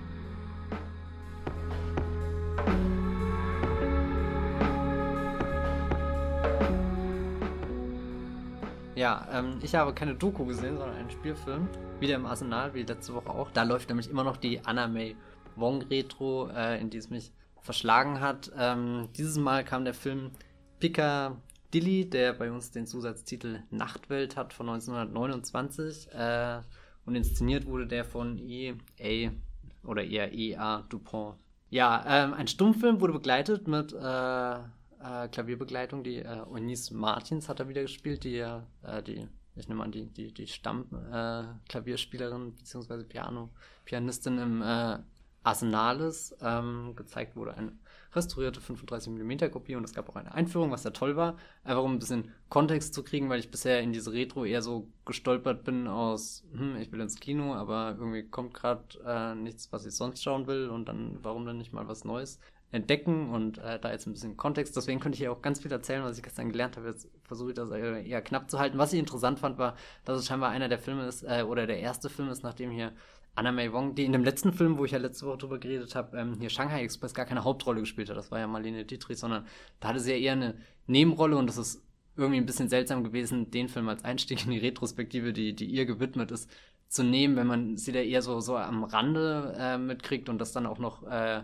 in einer Rolle, die sie auch ein bisschen so auf, keine Ahnung, diese, diese diesen Stereotyp der, der verführerischen, geheimnisvollen äh, äh, asiatischen Schauspielerin oder Frau, die, die da plötzlich im Zug sitzt, reduziert. Ähm, genau. Auf alle Fälle ist sie jetzt äh, 29. Film erschienen. 28 hat sie die USA erstmal verlassen, weil sie eben dort gegen solche Rollen, beziehungsweise Shanghai Express ist ja von 30er, 32 erst, oder? Ja, danach. Okay, egal. Aber auf alle Fälle war sie nicht zufrieden mit den Rollen, die sie in den USA angeboten bekommen hat, weil das eben hauptsächlich solche Stereotypenrollen waren. Und äh, in Piccadilly erhoffte sie sich äh, dann ein, eine komplexere Figur zu spielen, was sehr interessant ist, dass in dem Film am Anfang gar, gar nicht wirklich vorkommt, sondern äh, es geht, äh, wie, wie der Titel schon sagt, Nachtwelt, äh, es geht in, in einen Club hier, ähm, da ist eine Mabel, ähm, das ist die Tänzerin da, die ist total angesagt und äh, alle lieben sie und sie hat eine, auch eine Beziehung zu dem äh, äh, Geschäftsführer, dem Valentin und der weiß natürlich auch, was er an ihr hat. Also so diese Beziehung ist ein bisschen, er findet sie stark, aber auch nur, weil sie gut fürs Geschäft ist. Und äh, eines Tages in der äh, Küche äh, trifft er dann aber auf äh, Anna May Wong, die hier die Rolle Shoshu spielt und äh, erst fällt sie ihm negativ auf und später erkennt er, als die, als, als die Szene eine neue Sensation braucht, dass das vielleicht äh, diese äh, mysteriöse Fremde sein könnte. Und irgendwie finde ich es ein bisschen bizarr, weil nachdem die Einführung so, so da, hingearbeitet hat, dass Anna May Wong hier jetzt endlich eine Rolle spielt, die, die komplexer ist und die sie äh, von diesen ganzen Klischees erlöst, ähm, keine Ahnung, kracht sie mit diesem Film eigentlich nochmal genau in, in so einen Part hinein, der dann erst später interessant wird, wenn sich zwischen dieser Shosho und dem äh, Clubbesitzer dann auch äh, so eine kleine Beziehung äh, entwickelt, eben weil er ja gar nicht wirklich die Frauen liebt, sondern eher den, den Wert, den sie erfüllen, die, das, was sie für das Publikum bedeuten und so und äh, diese Anziehungskraft, die sie ausstrahlen, darauf fährt er ab und, und da könnte man fast sagen, ist der Film zumindest für die damalige Zeit fortschrittlich gewesen, insofern, dass er da eine, äh, ein, eine Beziehung gezeigt hat, die jetzt nicht aus äh, zwei weißen äh, Dudes und Dudinen bestand. ja, keine Ahnung. Ähm, das so, so viel zur Theorie. Was ich äh, ähm, inhaltlich muss ich sagen, fand ich ihn gar nicht so äh, packend oder so, sondern eher wie er, wie er inszeniert war und dann vor allem die erste Hälfte, weil zum Ende hin ähm, es entsteht dann natürlich hier zwischen Shosho und Mabel äh, Neid und, und keine Ahnung, Eifersucht und sie versuchen sich gegenseitig da ähm, einmal die Gunst des Mannes zu erspielen und natürlich auch die Aufmerksamkeit des Scheinwerferlichts und so. Ähm, das verläuft dann ziemlich gewohnt und endet tragisch. Ähm, was sehr toll ist, ist äh, die Inszenierung. Äh, die beginnt nämlich mit, mit einem einer der, der genialsten äh, Credits, die ich je in einem Film habe einrollen sehen. Also sprich wirklich zuerst ist da, also wie gesagt, der Titel ist Nachtwelt und das erste Bild, was man dann sieht, sind, sind äh, so, so, so äh, in London spielt das ja, äh, keine Ahnung, so, so ein kleiner Ausblick auf, wie, wie, wie funkelnd die Metropole später aussehen könnte. Das ist schon sehr eindrucksvoll und äh, mich fasziniert das immer ein Stummfilm, der, oder ich nehme nehm, äh, alte Filme auch immer ein bisschen als Zeitzeugnis so, so ganz nebenbei war oder, oder das ist eine der, der großen Faszinationen für mich. Oder jetzt auf der Berlinale war hier äh, wieder in der Retro ähm, auch alte äh, Kurzdokumentarfilme zu sehen, die einfach so, so Orte wie den Alexanderplatz gezeigt hatten oder so. Fand ich total spannend, das zu verfolgen, wie, wie gewisse Strukturen und so schon vorhanden waren, aber wie sich dann die Welt trotzdem noch rasend außen verändert hat. Und auf alle Fälle jetzt nochmal zu diesen, Credits, wie sie in diesen Film rollen, nämlich sind, sind Busse und da, wo normal immer diese, diese Werbetafeln stehen, äh, stehen dann der Name des Regisseurs, des Drehbuchautors und Schauspielern und Schauspielerinnen und so weiter. Und ich habe es auch gar nicht erst gesehen, weil, weil, also so, obwohl dieses Bild auf der einen Seite so fremd und, und vergangen und alt wirkt, äh, sind so gewisse äh, Dinge einfach eben, wie diese, diese Werbeästhetik oder so, die hat sich ja keineswegs verändert. Es gibt in London immer noch die Doppeldeckerbusse, die da rumfahren und, und Werbung draufstehen haben, manchmal sogar falsch aufgedruckt, was sehr witzig ist. Ähm, und ich weiß nicht, das war einfach schon so ein Ding, wo ich dachte, boah, da, da ist ja, äh, da, da geht einiges. Ähm, und dann fahren die, die Busse so nacheinander rein und sie stehen auch immer perfekt zentriert im Bild. Dann habe ich mir immer gefragt, wer stand denn da vorne und musste immer Stopp sagen und musste Angst haben, dass er fast überfahren wird. Nee, keine Ahnung. Ähm, und, und der Film, äh, keine Ahnung, setzt sich dann aus ganz vielen äh, tollen Kniffen zusammen, was dann auch äh, den Höhepunkt in den äh, Tanzszenen findet. Ähm, die sind definitiv spektakulär, finden in einem Raum statt, der, der äh, aus ganz vielen verschiedenen Perspektiven beleuchtet wird. Du hast einmal den, den, den Blick aus dem Publikum, der, der eine große Treppe hochführt, wo, wo dann die äh, Stars der Show äh, runtergelaufen kommen oder dann eben auch eine Perspektive, wo man von ganz oben auf den ganzen Saal blickt, äh, sieht, dass er eine Empore hat, dass das ein, ein weiß nicht, wirklich ein, ein prächtig geometrischer, klug äh, gestalteter Raum ist und äh, die Tänze an sich, wie sie sich versuchen zu überbieten, ist auch ziemlich geschickt gelöst. Nämlich äh, Mabel, die hier zuerst tanzt, hat einfach ein sehr schlichtes Kostüm und ein sehr äh, keine Ahnung, wie es wahrscheinlich für die 20er Jahre in, in London, äh, keine Ahnung, aufwendigen Tanzen mit, mit Orchester und, und Pracht und, und keine Ahnung, so, so wirkt wie so ein Blockbuster. ähm, auch übrigens interessant, ähm, worüber ich lange nachgedacht habe, das war ja mit Klavierbegleitung, aber es waren sehr viele Orchesteraufnahmen, die ja deutlich mehr Instrumente gezeigt haben, als diese Klavierbegleitung äh, imitieren konnte. Ähm, also überhaupt kein Kritikpunkt, aber auch einfach faszinierend, wie, wie das dann teilweise funktioniert, aber dann irritiert, wenn die Kamera sich eben bewusst irgendwie einem Streicher widmet oder, oder irgendwie einen Bläser herausstellt. Also so, sprich, du siehst einen Ton und, und keine Ahnung, wir, wir, wir haben ja im Kopf Assoziationen dazu, die wir, die, die wir damit verbinden und das Klavier ist einfach nicht in der Lage, das nachzumachen, selbst wenn äh, die, die Musik gespielt, die gespielt wurde, natürlich schon versucht hat, so, so ähm, das, das Bild zu, zu begleiten und, und da dann Höhepunkte zu setzen und so. Das, das hat alles natürlich funktioniert, aber trotzdem äh, sehr faszinierender Graben, der sich dabei auftut. Und dann später, wenn hier Anna May Wong dann zum ersten Mal tanzt, äh, führt der Film das Ganze schon, äh, also so, so was alles davor äh, steht, wie dieser Tanz angedeutet wird. Also so zuerst haben wir sie ja nur ganz schlicht einfach in, in, der, in, der, äh, äh, in der Küche tanzen sehen und das war noch nicht wirklich spektakulär, aber äh, hier der Geschäftsführer hat natürlich schon erkannt, was da für Potenzial liegt und für uns äh, für das Publikum ist das so, so ein bisschen so ein ähm, Mitfiebern. Mit, kann sie denn diese Erwartung jetzt äh, erfüllen und, und dann geht es auch, sie will ein ganz spezielles Kostüm, das muss natürlich auch äh, ein chinesisches Kostüm sein und so weiter.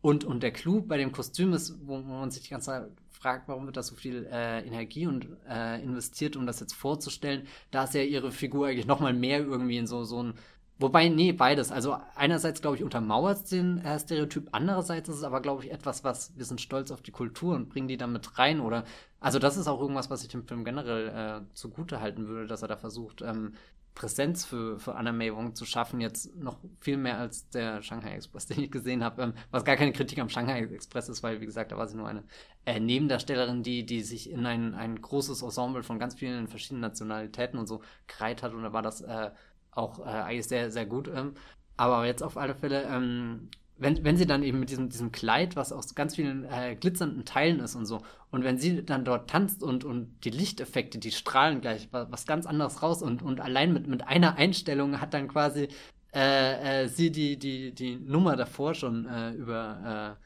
Ich weiß nicht, das war einfach sehr gut inszeniert, also so, so mitgedacht, effektiv und, und wo, wo das Bild schon dir ganz viel mehr erzählt hat, weil es ja gar keinen Dialog gibt, der irgendwas erzählen konnte oder so. Ähm, nee, das fand ich einfach, ähm, habe mich begeistert, äh, das so zu verfolgen. Ich glaube, arg viel mehr will ich jetzt auch gar nicht über den Film sagen und schon noch was aufgeschrieben habe. Nee, also wie gesagt, die Geschichte ist sehr, es passiert halt und. es passiert. Ähm, ja, ich, ich war da ein bisschen äh, enttäuscht, dass das, äh, weil, weil eben diese Tanzsequenzen und so und dieser Club und, und wie das alles funktioniert und es gibt dann Szenen, die, äh, die sich auch schön, äh, gibt eine Szene mit einem Gast, der, der, der dann da sitzt und äh, äh, einen Teller serviert bekommt, wo, wo schmutzig ist und, und das ist halt schon ein bisschen ein gewichtigerer Mann, der da scheinbar öfter sitzt und sehr viel vermögend ist. Und, ist das und, Charles Lawton? Nee, ich glaube nicht. Der gewichtigere Mann? Ist, ist er denn gewichtiger? Ja. Oh Gott, vielleicht ist er. Ich habe ja gesagt, keine Ahnung. Hier ähm, steht noch Charles Lawton und Ray Milan. Das ist ja eigentlich, mhm. ich, also so krass, dass sie schon so früh da mitgespielt haben. Damals schon. Ja. Auf alle Fälle, dieser, dieser Mann mokiert dann noch so eine, super witzige Szene, weil dann kommt der erste Kellner, aber mit dem will er nicht reden, es muss persönlich der Chef kommen und, und, und so weiter. Und das setzt ja die ganze äh, Sache erst in Gang quasi, dass, dass der Chef dann mit dem dreckigen Teller runter in die Küche kommt, sich beim Koch beschwert, der sagt, ja, äh, wir kochen hier nur, da müsst ihr äh, nebenan in die Putzkammer gehen und da trifft er dann eben das erste Mal diese Shosho ähm, genauso geht diese ganze Geschichte in Gang, aber es ist äh, einfach schön, wie, wie, wie der, der Film da ähm, so, ein, so ein Gefühl für das Leben dieses Clubs, dieses, dieses Nachtbetriebs wieder läuft, was da für, für, für äh, Ressourcen im Spiel sind, was da für logistische Dinge gemeistert werden müssen. Mm, und dann fand ich es fast ein bisschen enttäuschend, dass er danach einfach äh, zu sehr auf dieses kleine Dreiecks-Drama-Beziehungs-Ding äh, hängen geblieben ist, was, was natürlich auch irgendwie glaube ich, spannend ist, wenn man sowas zum ersten Mal sieht. Aber ähm, es, weiß nicht, war jetzt nicht so, so tiefgreifend, wie ich mir das gehofft hatte. Eins, was noch sehr schön war, äh, habe ich noch gar nicht so viele Filme gesehen, wenn, äh, wie heißt die Technik, wenn du halt deinen Schwarz-Weiß-Film hast und ihn einfärbst? Damit du quasi die, was, was dann die Stimmung transportiert, dass dieses Bild dann erst so, so bräunlich-gelblich ist, was dann irgendwie so diesen, diesen Glanz von, von dem, dem Club und, und eben dieser Nachtwelt äh, symbolisiert und später ganz intensiv dann ein Blaufeld, der, der drüber gelegt wurde für die Nacht. Das war, oh, das war richtig stark zu sehen, irgendwie so, so, so ein ganz volles, träumerisches äh, Vorhangsblau. Ja, ich weiß nicht, ähm, farbintensiv auf alle Fälle. Ähm, ja, ich würde ihn empfehlen. Ich habe keine Ahnung, wo ihr ihn schauen könnt. es wird nicht drüber geredet, was schade ist, weil äh, ich bin sicher, dass die Filme von Anna May Wong ganz viel äh, Gerede verdienen, wie ich äh, mitgekriegt habe, ist zu ihrem äh, Geburtstag, Todestag oder wann auch immer eine kleine Renaissance um sie entstanden und seitdem werden scheinbar regelmäßig Retrospektiven und äh, andere Dinge zu ihr veranstaltet, beziehungsweise Publikationen veröffentlicht und ich bin jetzt auch sehr gespannt, ob ich mir noch ein paar mehr Filme anschaue oder zu Hause nachhole.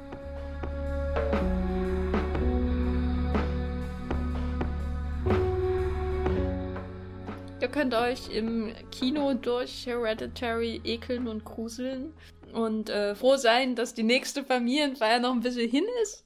Äh, oder vielleicht oder auch nicht. nicht.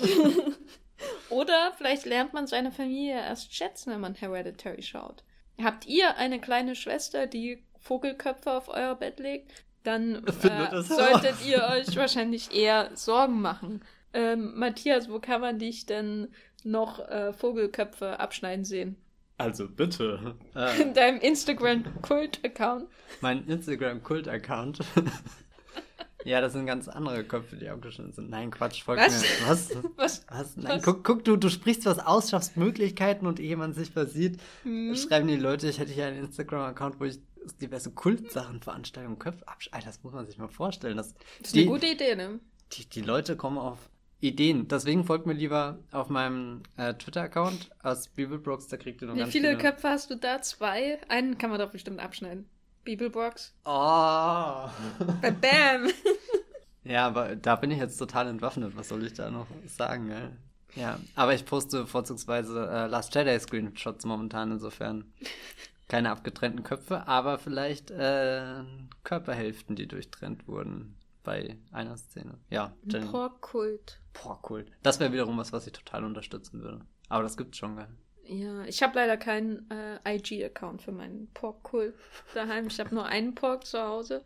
Und jeden Morgen, wenn ich aufwache, äh, drücke ich ihn, damit er solche Geräusche macht. Oh. Ja. Was ist, äh, was ist süßer, ein Pork oder ein Padding? Ein Pork. Echt, findest du? Paddington redet.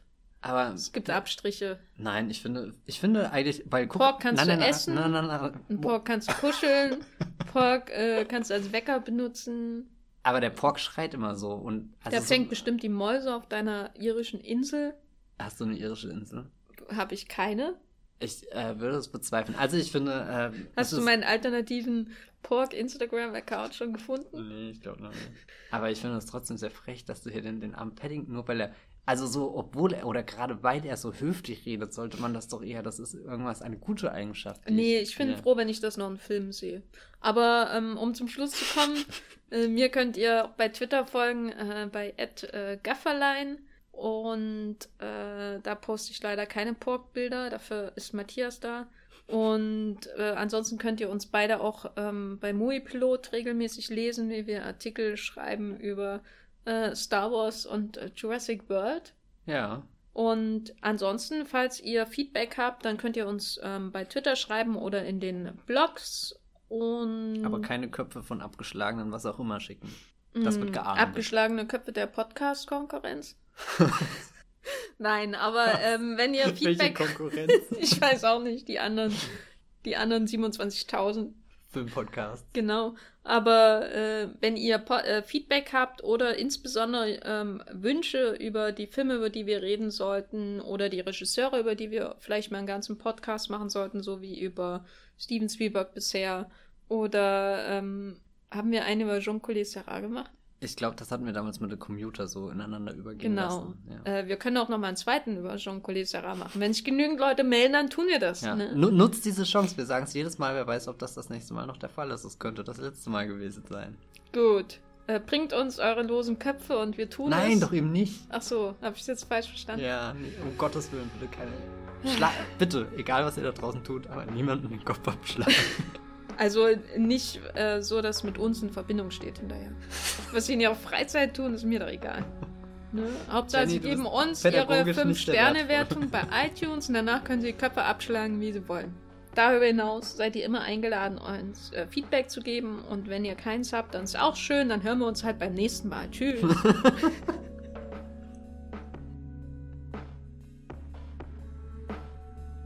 Der Wollmilchcast wird produziert von Jenny Jecke und Matthias Hopf. Unser Intro und Outro stammt aus dem Song Slam Canto von Kai Engel. Ihr könnt unseren Podcast bei allen gängigen Apps abonnieren und wir freuen uns über Kommentare und Bewertungen auf iTunes.